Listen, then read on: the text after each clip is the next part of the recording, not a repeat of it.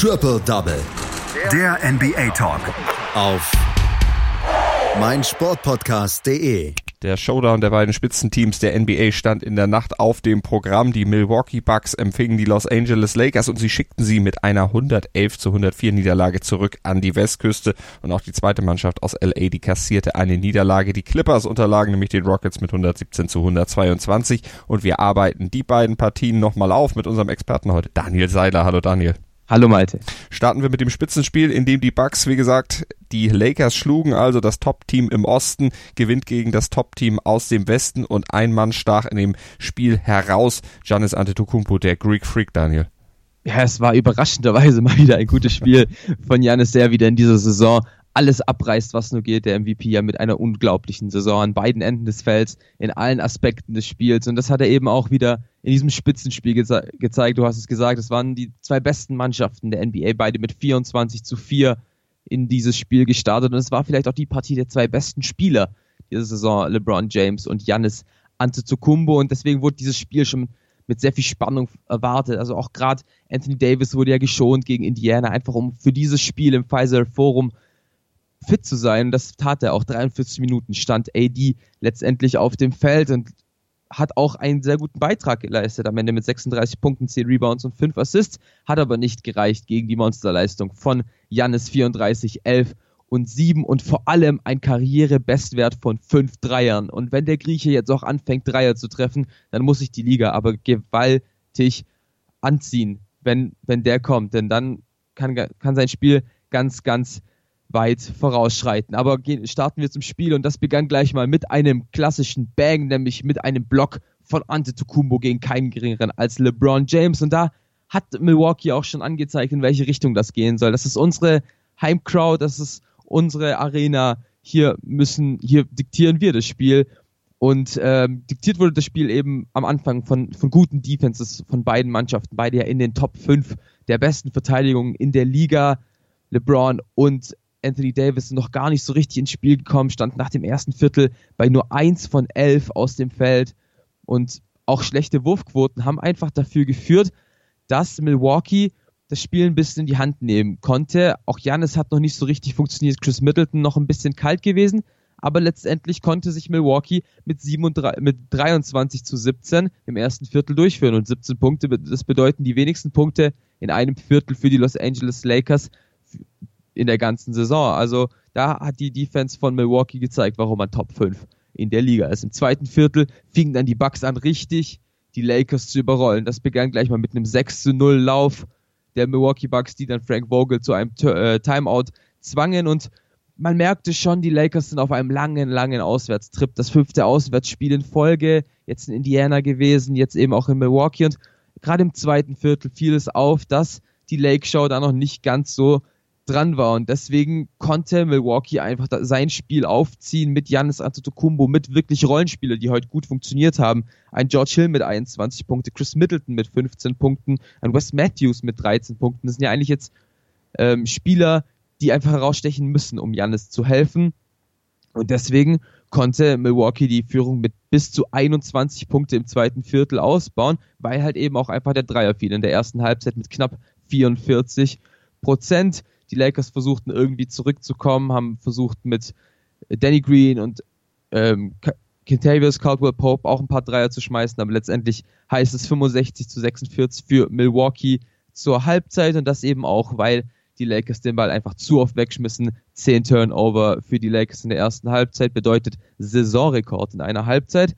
Und dann plötzlich hat die Pause ähm, der Gastmannschaft wohl gut getan. Die konnte sich wieder ein bisschen erholt und plötzlich hat man ein ganz anderes Gesicht gesehen bei der Mannschaft von LeBron James und bei vor allem Anthony Davis, der alleine 15 Punkte erzielt hat im dritten Viertel. Auch Janne, auch LeBron konnte ein bisschen übernehmen und das lag eben daran, dass Antetokounmpo sich früh sein viertes Foul abgeholt hat und deswegen die Partie eben lange von der Bank betrachten musste und das nahmen eben die beiden Forwards, um Milwaukee eben da anzugreifen, wo es ihnen am meisten wehtut. Und zwar dann, wenn Janis fehlt, in der Zone. Auch die Defense der Lakers wurde einfach ein bisschen besser, sodass der Vorsprung wirklich schmolz tatsächlich. 89 zu 81 hieß es nach dem dritten Viertel und somit freute man sich auf ein spannendes viertes Viertel. Aber da hat auch Janis wieder früh gezeigt, so geht das nicht, Männer. Nicht mit mir, vor allem er streut seinen fünften Dreier ein, wie gesagt, sein Career High. Somit war die Führung neun Minuten vor Schluss bei über 14 Punkten und von der konnten sich die LA Lakers einfach nicht mehr erholen. Man ist noch rangekommen auf bis zu fünf Punkte, 104 zu 109 hieß es kurzzeitig. Kleinere Läufe konnten eingestreut werden, aber mit 111 zu 104 konnten die Milwaukee Bucks das Spiel gewinnen und zeigten, wer das beste Team der Liga ist. Genau, das sind sie jetzt nämlich unangefochten sowieso im Osten, aber jetzt eben auch ligaübergreifend ganz klar oben an der Spitze und Giannis Antetokounmpo, du hast es gesagt, einen großen Anteil daran. Das konnte er selber nach dem Spiel gar nicht so richtig glauben. Hat sich so ein bisschen starstruck gezeigt, hat immer gesagt, ja, LeBron, der war Nummer 1 Pick im Draft, Anthony Davis ebenfalls, ich gar nicht. Ich sollte eigentlich gar nicht hier sein. Der macht sich ein bisschen klein.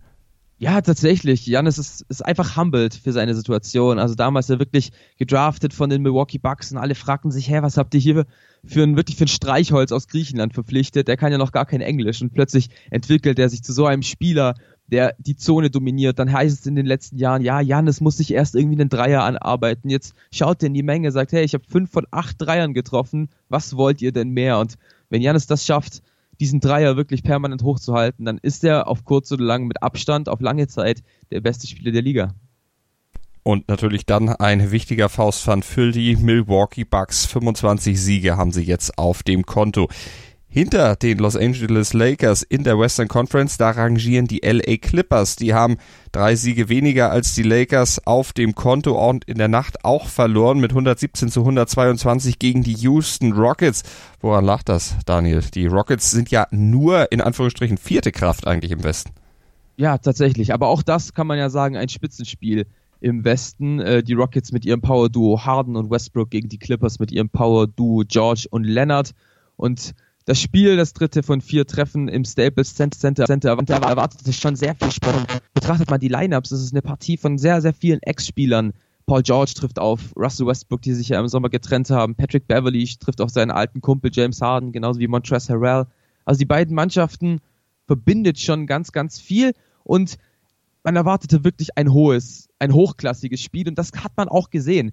Eigentlich über vier Viertel lang und der Grund für die Niederlage war dann doch ein zu starkes drittes Viertel der Houston Rockets, nachdem die Clippers eigentlich schon mit über 17 Punkten geführt haben. Also gerade im ersten Viertel hat man wirklich ein sehr, sehr ausgeglichenes Spiel gehabt. Kleinere Führungswechsel. Letztendlich konnten sich die Rockets ein bisschen absetzen, führten damit 8 zu 16 bis ein 12-0 Run der LA Clippers kam, die dann die Führung auf 20 zu äh, 16 hochschrauben konnten und dann eben mit einem starken Kawhi Leonard ankam, elf Punkte allein im ersten Viertel für den Finals MVP, 28 zu 27 heißt da für die Clippers. Und dann auch im zweiten Viertel konnte LA wirklich sehr, sehr gut übernehmen. Natürlich angeführt von mal wieder einem starken Bankliner Blue Williams, der am Ende 17 Punkte macht, Montrezl Harrell, der ganz, ganz wichtige Dunks getroffen hat, ganz, ganz viele Layups getroffen hat. Und der konnte dann auch tatsächlich die erste 10-Punkte-Führung in der Partie herausholen mit einem wirklich ganz lustigen Hakenwurf, nachdem er dreimal eben daneben geworfen hat und sich den Offensivrebound geschnappt hat, konnte er die erste 10 Punkte Führung einholen und dann durch einen Paul George Dreier auf 17 ausbauen, also der auch wirklich mit einem sehr, sehr starken zweiten Viertel steht am Ende der ersten Halbzeit bei 18 Punkten.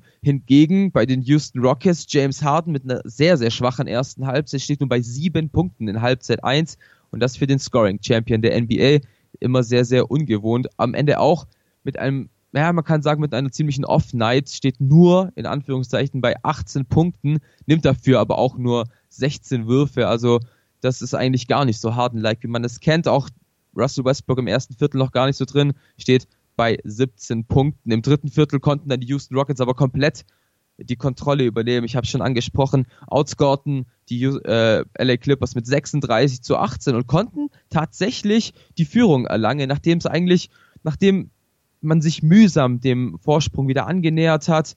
Gerade Capella wurde endlich mal wieder im Post gesucht, hat seine größten Vorteile gegen Harrell ausgespielt oder eben die Massevorteile gegen Subac ausgespielt. Der hat das wirklich sehr, sehr gut gemacht, steht am Ende bei 16 Punkten und natürlich einer überragenden Feldwurfquote von 89 Prozent.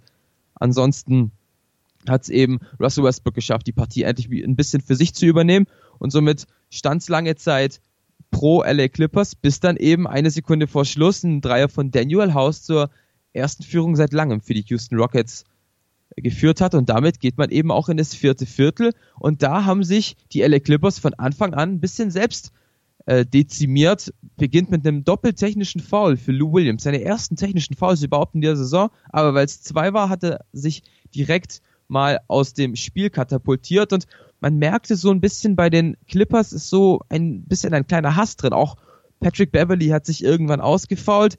Dennoch war es immer noch ein sehr, sehr spannendes viertes Viertel. Die LA Clippers konnten wieder übernehmen durch zwei sehr, sehr Klatschdreier von Landry Shamet.